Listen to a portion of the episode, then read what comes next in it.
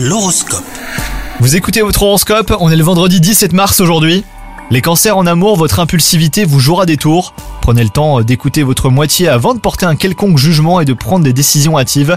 Quant à vous les célibataires, vous aurez du fil à retordre hein, puisque vous aurez l'embarras du choix.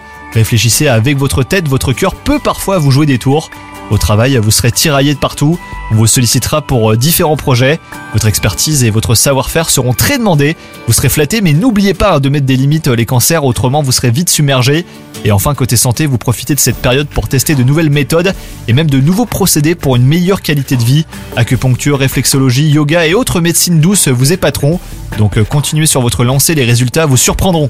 Bonne journée à vous